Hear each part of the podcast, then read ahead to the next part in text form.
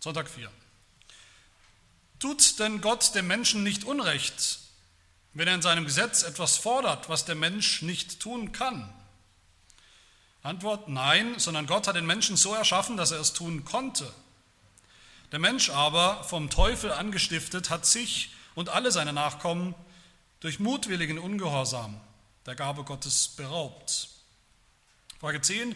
Will Gott diesen Ungehorsam ungestraft lassen? Nein, sondern er zürnt schrecklich über die sündige Art des Menschen und seine sündigen Taten. Beides will er nach seinem gerechten Urteil schon jetzt und ewig strafen. Wie er gesprochen hat, verflucht ist jeder, der nicht bleibt in allem, was im Buch des Gesetzes geschrieben steht, um es zu tun. Und Frage 11. Ist denn Gott nicht auch barmherzig? Gott ist wohl barmherzig, er ist aber auch gerecht. Deshalb fordert seine Gerechtigkeit, dass die Sünde, die Gottes Ehre und Hoheit antastet, mit der höchsten, nämlich der ewigen Strafe an Leib und Seele gestraft wird.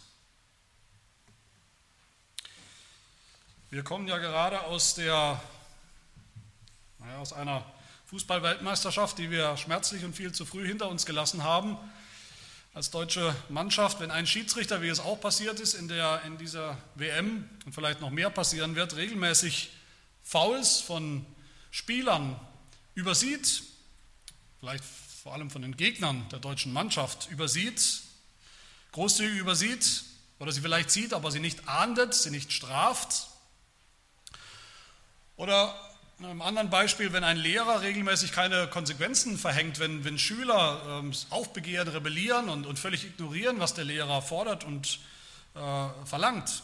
Oder wenn Eltern sich von ihren Kindern auf der Nase herumtanzen lassen. Wenn eine Regierung, wenn Politiker zuschauen, wie kriminelle Menschen, Menschen mit kriminellem Potenzial das ausleben und mit ihren Machenschaften durchkommen. Am Ende gelingt es ihnen, sie werden nicht zur Rechenschaft gezogen, sie werden nicht bestraft, wenn ein Richter einen Menschen, der ohne jeden Zweifel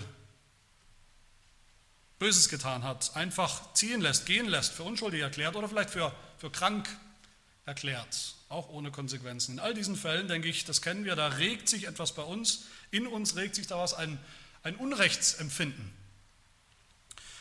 Und das kommt daher, dass da irgendetwas wohl in uns als Mensch qua Mensch sozusagen eingebaut ist, eine Art moralischer Kompass, der schlägt, der in uns aufschreit, der sagt, das kann ja wohl nicht wahr sein, sowas kannst du nicht geben, sowas darf es nicht geben, es muss doch irgendwo Recht und Unrecht geben, da muss jemand dafür sorgen, ein Schuldiger muss bestraft werden, das ist ein Naturgesetz. Und dieser moralische Kompass, den nennen wir auch das Ebenbild Gottes. Wir empfinden nämlich so, weil wir, wie wir schon gehört haben, Heidelberger Katechismus Frage 6, weil wir geschaffen sind von Gott. Wie? Wie sind wir geschaffen? Was sagt der Katechismus? Wir sind ursprünglich geschaffen als wahrhaft, gerecht und heilig. Wir sind geschaffen als Menschen als gerecht, aufrecht, heilig. So hat uns Gott gemacht, ursprünglich. Gott hat uns geschaffen im Einklang mit seinem Willen, damit wir ihn kennen und auch tun, darin leben. Das ist unser Lebenselement, so sind wir gemacht. Mit einem Sinn für, für das, was richtig und das, was falsch ist. Das Richtige zu tun, das Falsche zu lassen. Heilig zu sein und eben nicht unheilig. Die Sünde nicht zu tun. Gott hat uns so erschaffen in seinem Ebenbild, weil er selber so ist. Er selber ist der allererste, der wahrhaft gerecht und heilig ist. Und so hat er auch uns gemacht, dass wir das reflektieren. Er ist das Vorbild, wir sind die Abbilder, wir sind die Ebenbilder. So haben wir es gehört. Und das ist der Hintergrund natürlich von diesen Fragen von heute. Es geht heute, das ist der Schlüsselbegriff, es geht heute um die Gerechtigkeit Gottes. Ist Gott gerecht oder ist er ungerecht? In diesen Fragen. Um nochmal kurz euch zu erinnern oder uns zu erinnern, wo wir eigentlich sind. Wir sind noch in dem ersten kurzen Teil des Katechismus, der wird jetzt abgeschlossen heute im ersten Teil, kommen zum Ende. Wir hatten gesehen, was Gott von uns, von uns Menschen fordert, was sein Plan ist, was sein Wille ist für die Menschen, nämlich dass wir ganz einfach ihn lieben von ganzem Herzen, und unseren Nächsten wie uns selbst. Das ist das, der Standard, der Maßstab, das Gesetz Gottes, Frage 4 haben wir gehört. Aber unser Elend, das ist der Teil 1, unser Elend ist, dass wir das nicht tun. wir hatten gesagt, es ist eigentlich ein dreifaches Elend, das hier in diesem ersten Teil beschrieben wird oder wie wir beschrieben werden als Menschen mit einem dreifachen, nicht nur ein Elend, sondern ein dreifaches. Wir hassen Gott und unseren Nächsten von Natur aus, haben wir gehört, von, von Geburt an schon tun wir das. Das lernen wir nicht erst mit fünf oder sieben oder zwölf oder in der Pubertät oder wann auch immer. Das ist das Elend des, des unfreien Willens, haben wir uns angeschaut, dass wir gar nicht mehr Gutes tun können, gehorsam sein können, das Gesetz erfüllen können, alles tun können, was Gott von uns will, ja, dass wir gar nicht mehr nicht sündigen können, von Natur aus. Das war Sonntag 2. Aber wir tun nicht nur Sünde, das wäre ja eine Sache, sondern wir haben gesehen, es geht sogar noch tiefer. Wir sind Sünder in unserem Wesen, in dem neuen Wesen seit dem Sündenfall. Der Katechismus hat uns erinnert, dass unser Wesen vergiftet ist, vergiftet seit dem Sündenfall. Das ist das Elend der Erbsünde, dass wir Sünder sind von Anfang an, von Geburt an. Sonntag 3. Und das dritte Elend, das schauen wir uns heute an, abschließend. Auf all das, dass wir ungehorsam sind, dass wir Sünder sind, auf all das steht dann auch noch Strafe. Die Strafe Gottes. Gott will das auch noch strafen, dieses Elend. Und wie gesagt, in den Fragen geht es eigentlich um die eine Frage, ist Gott in all dem, ist er gerecht oder ist er ungerecht darin? Vielleicht habt ihr auch beim Lesen gedacht, was soll das eigentlich, die Frage? Die Frage erübrigt sich doch, wir wissen alle, natürlich ist Gott gerecht, Gott ist immer gerecht.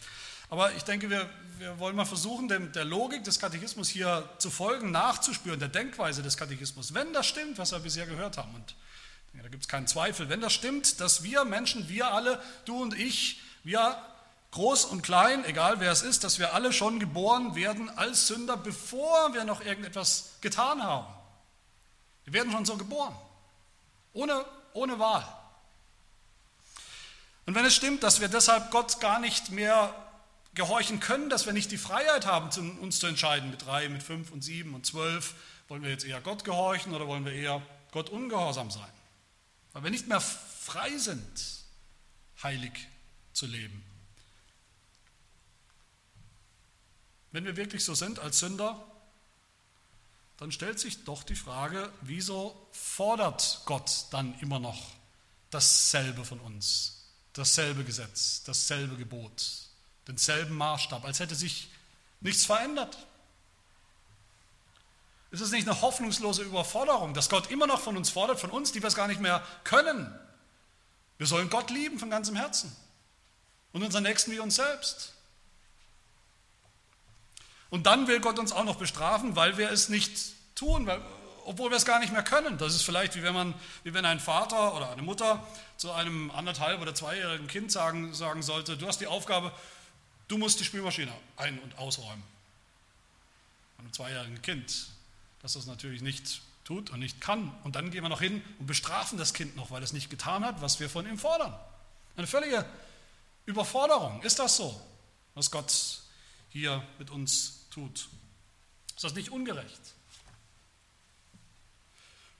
Und ich denke, das ist wirklich nicht so weit hergeholt. Zumindest ich kenne das in Gesprächen, auch mit Ungläubigen und sogar mit denen, die sich für Christen halten. Kenne ich solche Gespräche, dass man, wenn man spricht über das, wie der Sünder ist, über, das, über den unfreien Willen, dass wir Gott nicht gehorchen können, weil wir es nicht mehr wollen als Sünder. Wenn man spricht über die Erbsünde, dass wir schon, bevor wir was getan haben, schon geboren werden als Sünder, dann ist das ein Einwand, der kommt von Menschen. Das ist ungerecht. Wie kann Gott uns dann noch zur Verantwortung ziehen? Wie kann er uns dann noch strafen? Ist das nicht völlig gegen alles, was wir an Gerechtigkeit oder unter Gerechtigkeit verstehen?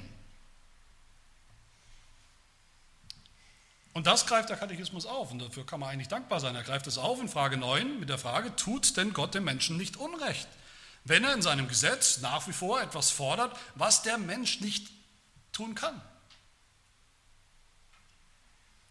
Also keine rhetorische Frage, ist keine theoretische Frage.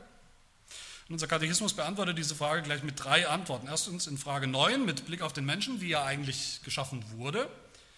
Dann zweitens mit Blick auf Gott, seine Eigenschaft als gerecht, Frage 10. Und drittens mit Ausblick auf eine andere Eigenschaft Gottes, nämlich seine Barmherzigkeit in Frage 11, also das Evangelium eigentlich. Die erste Antwort also, Gott ist nicht ungerecht,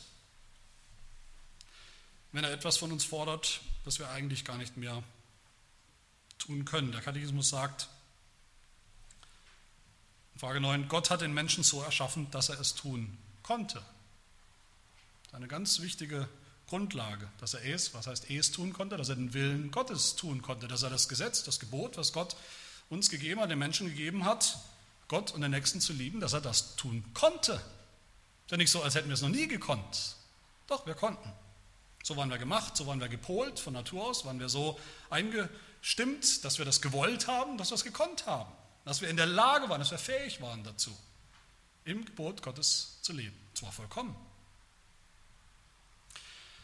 Ich denke, das ist zumindest eins, was ganz klar und deutlich ist, wenn man den Schöpfungsbericht liest, wie Gott den Menschen geschaffen hat und wie er mit ihm gesprochen hat. Das Arrangement zwischen Gott und den Menschen, das ist ganz deutlich. Als Gott äh, zu Adam gegangen ist und hat zu Adam gesagt, von jedem Baum des Gartens darfst du essen, darfst du nach Belieben essen, aber von dem einen, von dem Baum der Erkenntnis des Guten und Bösen darfst du nicht, sollst du nicht essen. An dem Tage, wo du davon isst, musst du gewisslich sterben. Da ist klar, dass Adam das konnte. Das, was Gott zu ihm gesagt hat, Gehorsam sein, nicht essen, das konnte Adam. Er konnte das Gebot halten, das war völlig klar. Gott hat nichts gefordert, was er nicht konnte. Im Gegenteil, Gott hat von Adam und Eva, von uns Menschen eigentlich nur gefordert, dass wir leben im Einklang mit unserem Wesen, wie wir sind. Heilig, gerecht, gut. Das sehen wir auch nach dem Sündenfall, wie Gott Adam konfrontiert wie er ihn sucht, wie er sagt zu ihm, hast du etwa von dem Baum gegessen, von dem ich dir geboten habe, du sollst nicht davon essen. Gott sagt gerade nicht zu Adam und Eva, naja, es ist schon okay, ihr konntet ja eigentlich gar nicht anders als essen. Ihr konntet ja gar nicht anders, ihr seid so schwach und ihr, ihr konntet das Gebot nicht halten. Nein, im Gegenteil, Gott verhaftet Adam und Eva, er packt sie bei ihrer Verantwortung, bei dem, was sie eigentlich hätten tun sollen und was sie tun konnten.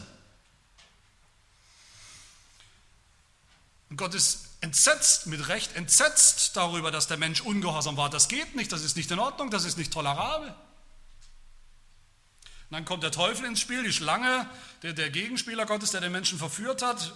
Der Mensch hat sich verführen lassen natürlich, im Unglauben gegenüber Gott, im Misstrauen. Und das war auch nicht Gottes Schuld, sondern die Schuld des Teufels, die Schuld der Schlange, die ja deshalb auch bei der Verantwortung gepackt wird, die verflucht wird. Das war die Schuld des Menschen, dass er gehört hat, der deshalb ja auch verflucht wird, aus dem Paradies entfernt wird. Und deshalb der Mensch ist seither, wie wir gesehen haben, von Natur aus eben nicht mehr, von Geburt an nicht mehr ein Kind Gottes, wie viele Menschen immer noch denken, sondern er ist, der Mensch ist von Natur aus ein Kind des Zorns, ein Kind des Teufels, jeder Mensch, der geboren wird. Er hat sich selbst, sagt der Katechismus mit Recht, durch mutwilligen Ungehorsam der Gabe Gottes beraubt. Was ist diese Gabe? Das ist diese Gabe Gottes eben gerecht, aufrecht, gut, heilig zu sein, im Ebenbild Gottes so zu sein. Dessen hat er sich beraubt durch seinen mutwilligen Ungehorsam, seine Rebellion. Aber wie gesagt, der Maßstab Gottes bleibt bestehen, bleibt derselbe. Trotz des Sündenfalls. Das Gebot Gottes bleibt bestehen. Wir sollen immer noch Gott und unseren Nächsten lieben. Warum sollte sich der Maßstab auch ändern? Wir haben gehört, das Gesetz ist ein Spiegel, wovon? Ein Spiegel des Wesens Gottes, wie Gott ist. Und Gott hat sich nicht verändert. Gott hat sich nicht verändert durch den Sündenfall. Der Mensch, ja, das Wesen des Menschen hat sich verändert, aber Gott hat sich nicht verändert. Also die erste Antwort auf die Frage, ist Gott ungerecht? Nein, er ist es nicht, weil er die Menschen ja geschaffen hat so dass sie gehorsam sein konnten, das Gesetz halten konnten. Und damit kommen wir zur zweiten Antwort auf die Frage. Gott ist nicht ungerecht, wenn er den Menschen als Sünder dann auch noch straft für seinen Ungehorsam, für seine Sünde. Warum nicht? Der Katechismus sagt, Gott zürnt schrecklich über die sündige Art des Menschen und seine sündigen Taten. Beides, also sein Wesen als Sünder und die Taten, die man dann tut als Sünder, beides will er nach seinem gerechten Urteil schon jetzt und ewig strafen, wie er gesprochen hat. Verflucht ist jeder, der nicht bleibt in allem, was im Buch des Gesetzes geschrieben steht, um es zu tun. Das heißt so ganz deutlich, Gott ist nicht ungerecht, wenn er zornig ist über Sünder. Im Gegenteil, Gott ist gerecht, gerade weil er oder gerade wenn er zornig ist über Sünde und über Sünder. Gott ist gerecht, weil er nicht ungestraft lässt. Gott ist gerecht, weil er nicht fünf gerade sein lässt, weil er nicht mal beide Augen zukneift und, und einfach mal einen Ungerechten oder einen Sündhaften, einen Kriminellen freispricht. Einfach mal so. Weil er das nicht tut. Deshalb ist Gott gerecht. Gott hat diese Strafe ja angekündigt, das kam ja nicht später nach dem Fakt sozusagen. Gott hat schon von Anfang an Adam auch die Strafe mit angedroht und angekündigt. Genesis 2,17, von dem Baum der Erkenntnis des Guten und des Bösen sollst du nicht essen, denn an dem Tag, da du davon isst, musst du gewisslich sterben, mit Betonung, ganz sicher, so sicher wie das Amen in der Kirche, musst du sterben, musst du die Strafe tragen. Und genauso ist es passiert. Es hat sich verwirklicht, sodass der Apostel Paulus sagt in Römer 5, Vers 12, gleich wie durch einen Menschen die Sünde in die Welt gekommen ist, durch Adam, und durch die Sünde der Tod, und so der Tod zu allen Menschen hingelangt ist, weil sie alle gesündigt haben. Gott hat es wahr gemacht, die Strafe. Wenn der Maßstab Gottes stimmt und richtig ist, seine Forderung, sein Gesetz, ihn zu lieben und unseren Nächsten zu lieben, wenn das gerecht ist, wenn das gut ist. Und das ist es, weil er es fordert, weil es seinem Wesen entspricht. Dann muss Gott diesen Maßstab auch aufrechterhalten, egal was kommt. Auch nach dem Sündenfall. Auch bis heute. Gott wäre nicht Gott, wenn er seinen eigenen Maßstab aufgeben würde. Es wäre eine Krise im Himmel, eine Krise der Gerechtigkeit, wenn Gott sich nicht mehr selber an seinen eigenen heiligen Maßstab halten würde. An das, was gerecht ist, an das, was richtig ist und falsch. Dann gäbe es am Ende keine Gerechtigkeit mehr auf der Welt. Aber das tut Gott und deshalb ist Gott zornig, deshalb ist Gott mit Recht zornig, deshalb straft Gott mit Recht alle Sünder mit Fluch, mit Verdammnis, mit Gericht, mit Hölle, nach seinem gerechten Urteil, sagt der Katechismus.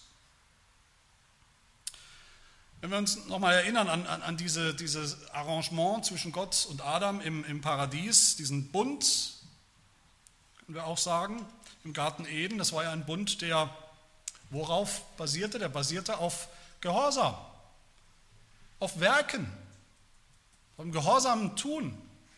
Wenn Adam gehorsam gewesen wäre, dann hätte er was bekommen? Belohnung, das Leben, ewiges Leben als Belohnung. Wenn er ungehorsam ist oder sein würde, dann hätte er den Tod bekommen als Belohnung oder in dem Fall als Strafe. Das war das Arrangement. Tun und ergehen. Da war eigentlich überhaupt kein Platz für Gnade. Da war überhaupt kein Platz für Barmherzigkeit, das war nicht vorgesehen, das war auch nicht nötig. Adam hätte nur gehorchen sollen. Und das hat er nicht. Und so ist Gott mit Recht zornig. Das ist der Punkt, den ich vorhin angesprochen habe, wo ich denke, unser Gerechtigkeitsempfinden kann das nachvollziehen und, und, und versteht das. Wir müssen, der, der Kriminelle muss bestraft werden, Adam musste bestraft werden. Das weiß jeder, der Genesis 2 und 3 einigermaßen unvoreingenommen liest. Wir müssen bestraft werden als Sünder. Der Zorn Gottes, der dazu führt, dass er Sünder bestraft, dass er Sünder bestrafen will mit dem Fluch, Sünder bestrafen will mit der Hölle, das ist kein Widerspruch zu seiner Gerechtigkeit. Sein Zorn ist kein Widerspruch zu seiner Gerechtigkeit. Gottes Gerechtigkeit ist eine Eigenschaft, ist eine Eigenschaft Gottes. Gott ist gerecht, so ist er, das ist eine Eigenschaft. Er ist durch und durch gerecht. Wie so schön heißt im Lied des Mose, Deuteronomium 32, Vers 4, er ist der Fels, vollkommen ist sein Tun, ja alle seine Wege sind gerecht. Ein Gott der Treue und ohne Falsch, gerecht und aufrichtig ist er. Das ist seine Eigenschaft, so ist er. Und diese Eigenschaft fordert natürlich, dass er gerecht handelt auch. Nach seinem eigenen Maßstab der Gerechtigkeit. Nach seinem Wort, nach seinem Gebot, nach seinem Gesetz. Nicht willkürlich, das kennen wir zur Genüge. Nicht ja, ständig wankelmütig, sondern objektiv, unparteiisch. gerecht. Dass Gott gerecht austeilt. Belohnung für die Gehorsamen, Strafe für die Ungehorsamen. Wie geschrieben steht, ein ganz einfaches Gesetz, ganz einfacher Zusammenhang, wie wir es hier haben. Nochmal das Zitat aus dem Alten Testament, das im Neuen auch wieder aufgegriffen wird, beim Paulus im Galaterbrief. Verflucht ist jeder, der nicht bleibt in allem, was im Buch des Gesetzes geschrieben steht, um es zu tun. Und umgekehrt, wer das getan hätte, wenn Adam das getan hätte, er bleibt im Buch des Gesetzes, dann wäre er nicht verflucht worden, sondern belohnt. Gottes Gerechtigkeit fordert, dass er eben auch zornig ist. Psalm 7, Vers 12 heißt es, Gott ist ein gerechter Richter und ein Gott, der täglich zürnt. Das gehört zusammen. Ein gerechter Richter, der muss täglich zürnen. So sagt der Katechismus dann auch in Frage 11, Gott ist gerecht. Deshalb, weil er gerecht ist, fordert seine Gerechtigkeit, dass die Sünde, die Gottes Ehre und Hoheit antastet, mit der höchsten, nämlich der ewigen Strafe an Leib und Seele gestraft wird. Dass Gott zornig ist, ist eine Folge seiner Gerechtigkeit. Und dass er mit einer ewigen Strafe, wie es ja heißt, bestraft, mit der ewigen Hölle, Höllenstrafe. Das kommt daher, dass die Sünde, um die es hier geht, auch gegen den ewigen Gott, gegen den Allerhöchsten gerichtet ist und nichts anderes verdient hat. So wie die Sünde gegen Gott des Unglaubens, der Rebellion gegen Gott die allerhöchste Sünde überhaupt ist, so ist auch die Strafe dann die allerhöchste. Völlig gerecht. Das ist also die zweite Antwort auf die Frage, ist Gott ungerecht, wenn er straft? Nein, ist er nicht. Im Gegenteil, ist eine, eine Folge seiner Gerechtigkeit. Und dann sehen wir zuletzt mitten in dieser, in dieser ja, nüchternen, vielleicht auch düsteren Diskussion über die ewige Strafe Gottes, über den Zorn Gottes sehen wir doch noch einen Hoffnungsschimmer hier am Ende dieses ersten Teils des Katechismus in Frage 11. Sie lautet, ist denn Gott nicht auch barmherzig? Und die Antwort, Gott ist wohl barmherzig. Er ist aber auch gerecht. Gott ist wohl barmherzig, er ist aber auch gerecht. Es geht also hier um, um den Einklang. Es, worauf der Katechismus hinaus will, ist die Einheit der verschiedenen Eigenschaften Gottes. Katechismus sagt uns mit anderen Worten, man darf nicht eine, sich eine beliebige Eigenschaft Gottes, die er vielleicht hat, raussuchen und sie gegen andere Eigenschaften Gottes ausspielen. Für viele Menschen ist das ist die Liebe Gottes, seine, seine Barmherzigkeit, seine Gnade, die Liebe Gottes ist sowas wie ihre Lieblingseigenschaft Gottes, die alles andere übertrumpft und alles andere äh, bestimmen muss. Sie sagen, wenn Gott wirklich Liebe ist, und das ist er, dann kann er nicht zornig sein. Dann kann er nicht richten, dann kann er nicht strafen, dann kann er nicht verdammen, dann kann er schon gar nicht Menschen für ewig in die Hölle werfen. Das verträgt sich nicht, das steht im Widerspruch zu seiner Liebe. Das kann nicht sein. Aber das ist nicht so. Gott ist die Summe seiner Eigenschaften in völliger Harmonie, in völligem Einklang miteinander. Wenn Gott gerecht ist, dann ist er liebevoll und belohnt die, die gehorsam sind und seinem Maßstab entsprechen. Dann muss er aber auch zornig sein gegen die und die bestrafen, die das nicht tun. Das ist eigentlich nicht so kompliziert, eigentlich ist das nicht so weit weg, so weit entfernt von dem, was wir auch kennen, wie wir auch manchmal sind. Ein Vater, ein Vater, der seine Kinder wirklich liebt, der seine Kinder von ganzem Herzen liebt, der muss auch mal zornig sein. Zornig sein, wenn sie völlig außer Rand und Band leben, die Regeln mit Füßen treten. Zornig sein auch gegen die Feinde der Kinder, das, was die Kinder zerstören will, in ihrem eigenen Verhalten oder ihre Feinde von außen. Das muss er sein, sonst wäre er nicht ein, ein liebevoller, gerechter Vater. Das ist zu ihrem Besten. Und was wir schon unvollkommen tun oder sind als Menschen, das ist Gott in Vollkommenheit, der vollkommene Einklang seiner Eigenschaften. Liebe und Zorn, Gerechtigkeit und Barmherzigkeit stehen in vollem Einklang bei Gott. Und darum will ich sagen, wenn wir uns vielleicht etwas unvoreingenommen diese Frage 11 anschauen würden, dann, dann muss uns eigentlich auffallen, wenn wir das einfach so lesen, dass es schon überraschend ist. Überraschend, dass der Katechismus hier plötzlich überhaupt von Barmherzigkeit spricht. Was hat die Barmherzigkeit hier verloren? Was, warum geht es hier plötzlich um die Gnade Gottes?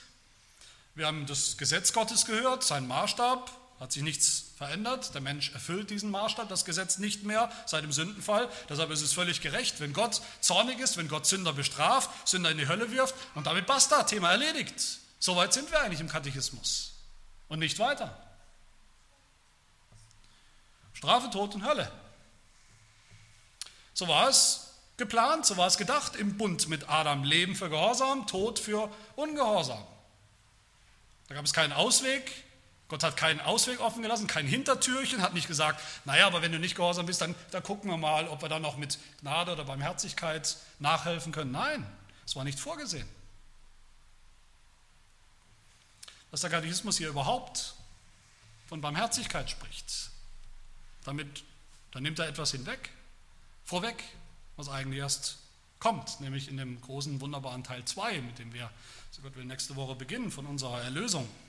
Da geht es nämlich dann nicht mehr um dieses erste Arrangement zwischen Gott und dem Menschen und Gott und Adam, diesen Werkbund, wie wir ihn auch genannt haben, diese Beziehung zwischen mit Gehorsam und, und Belohnung oder Strafe, sondern da geht es dann um einen anderen Bund. Da geht es um, den Gnadenbund in Teil 2, um Barmherzigkeit und Gnade und damit um das Evangelium. Wir müssen zumindest das sagen hier bisher. Es wäre, Gott wäre absolut gerecht gewesen, wenn er niemals irgendeinem Menschen Barmherzigkeit gezeigt hätte. Das ist die Grundlage eigentlich, die wir aus diesem Teil 1 des Katechismus ziehen müssen und nicht aus den Augen verlieren dürfen, sonst verstehen wir alles andere nachher nicht mehr. So sagt es übrigens auch die Dortrechter Lehrregel, ja auch ein kostbares Bekenntnis unserer Kirche ist, gleich am Anfang, das ist der allererste, das ist der allererste Paragraph, der allererste Artikel als Grundlage könnte man sagen, die ersten Sätze der Dortrechter Lehrregel. Da alle Menschen in Adam gesündigt haben und des Fluches und ewigen Todes schuldig geworden sind, so hätte Gott niemandem Unrecht getan, wenn er das ganze Menschengeschlecht in Sünde und Fluch gelassen und wegen der Sünde verdammt hätte. Alles aus und vorbei, alle verdammt. Da wäre der Gerechtigkeit Gottes Genüge getan. Das ist eine Grundlage, die wir nicht aus den Augen verlieren dürfen. Vor lauter Barmherzigkeit Gottes. Aber Gott ist eben auch barmherzig. Auch das ist eine Eigenschaft Gottes. Die Barmherzigkeit, so offenbart, wir werden es hören, so offenbart Gott sich selbst dem Mose, Exodus 34, wo er sagt, der Herr, der Herr, der starke Gott, der barmherzig und gnädig ist, langsam zum Zorn und von großer Gnade und Treue. Und auch hier, wie das zusammenpasst, diese Eigenschaften Gottes, sein Zorn und seine Liebe, seine Gerechtigkeit der einen Seite und seine Barmherzigkeit mit Sündern, wie all das in Einklang zu bringen ist, das sieht man im Alten Testament, wird das vielleicht angedeutet, aber wirklich sehen und begreifen können wir es erst offenbar und klar und deutlich wird es überhaupt erst in der Person, im Leben, im Werk Jesu Christi. In Jesus Christus sehen wir doch all das erst wirklich. In Jesus Christus sehen wir den Zorn Gottes in Höchstform, wie er sich entlädt, wie sich der heilige Zorn Gottes entlädt über Sünder, über Sünde mit einer, einer Brachialgewalt am Kreuz auf Golgatha. Als Zeichen, dass Gott in seiner Gerechtigkeit es nicht bereit ist, es hinzunehmen, dass seine Ehre, seine Hoheit, seine Majestät angetastet wird durch Sünder. Von Adam bis zu uns. Das sehen wir in Jesus Christus. Den Zorn, den furchtbaren Zorn Gottes. Wir sehen in Jesus Christus aber auch die, die allerhöchste Form der Liebe, der Liebe Gottes, der Barmherzigkeit Gottes mit uns Sündern. Der dann hingeht und unsere völlig verdiente Strafe, unsere gerechte Strafe von uns nimmt aus Gnade, aus Barmherzigkeit und sie auf jemand anders legt, auf unseren Stellvertreter, auf Jesus Christus. Völlig unverdient. In Jesus sehen wir die absolute Gerechtigkeit Gottes, wir sehen aber auch die wunderbare Barmherzigkeit Gottes. Und all das, das ganze Evangelium, das sehen wir dann, wenn wir uns anschauen in Teil 2 des Katechismus, auf den uns diese Frage 11 natürlich förmlich hin, hindrängt. Heute wollen wir es dabei belassen, wollen wir sehen und wollen wir bekennen und festhalten und glauben, miteinander glauben. Gott ist nicht ungerecht in dem, was er weiterhin von uns fordert, von allen Menschen fordert, auch von Sündern fordert. Er ist nicht gerecht, es ist nicht ungerechtfertigt. Es bleibt sein Wille, sein Gesetz. Gott ist nicht ungerecht, wenn er zornig ist über Sünder, wenn er Sünder straft. Und er ist nicht ungerecht, weil es nämlich um seine Ehre, weil es um seine Hoheit, seine Majestät geht. Und wir wollen hier auch schon festhalten, Gott ist nicht ungerecht, wenn er dann auch trotzdem barmherzig ist. Auch da wirft er seine wir sehen werden, seine Gerechtigkeit nicht einfach über Bord, wenn es um das Evangelium geht in Jesus Christus. In Jesus ist Gott beides völlig gerecht und völlig barmherzig. Aber dazu, so, will, so Gott will, nächste Woche. Wir wollen beten. Herr unser Gott und Vater, wir danken dir für deine Gerechtigkeit, die das Urbild, das, der Maßstab jeder Gerechtigkeit ist im Himmel und auf Erden. Wir danken dir, dass du durch und durch gerecht bist, dass du zuverlässig gerecht bist. Niemals willkürlich, niemals bestechlich, niemals ungerecht, niemals wankelmütig. Ja, dass du dein eigenes gerechtes Wesen nicht verleugnen kannst, nicht aufgeben, nicht preisgeben kannst. Und ja, so sehen wir, was wir in unserer Sünde, in unserer abgrundtiefen Sündhaftigkeit wirklich verdient haben, nämlich deine gerechte Strafe, den allerhöchsten Fluch, die Verdammnis, die ewigen Qualen der Hölle. All das haben wir durch und durch gerechterweise verdient, alle von uns. Wir danken dir für deinen Zorn, für den Zorn, der sich gegen alles richtet, was nicht gut ist, was nicht gerecht ist, was nicht heilig ist. Gegen alles, was sich gegen dich richtet, den ewig gepriesenen Gott. Aber dein Zorn, der sich auch gegen alle deine Feinde richtet, vor allem den Teufel, der auch unser Feind ist. Dein Zorn, der sich gegen die Sünde richtet und sie vernichten will. Und zuletzt, Herr, danken wir dir ganz besonders für deine völlig unverdiente Gnade und Barmherzigkeit, die nicht auf Kosten deiner Gerechtigkeit ausgetragen wird, sondern in völligem Einklang damit. Das sehen wir in unserem Herrn Jesus Christus im Evangelium. Er ist die völlige Harmonie, die perfekte Ehe von Gerechtigkeit und Barmherzigkeit. Und so danken wir dir, unser Herr und Gott, für ihn, unseren Herrn Jesus Christus, unseren Stellvertreter, unseren Erlöser. Und wir bitten dich, lass uns leben im Licht deiner Gerechtigkeit und deiner Barmherzigkeit, im Glauben an das Evangelium von der Erlösung von Sündern, wie wir es waren und wie wir es noch sind. Das bitten wir in seinem Namen. Amen.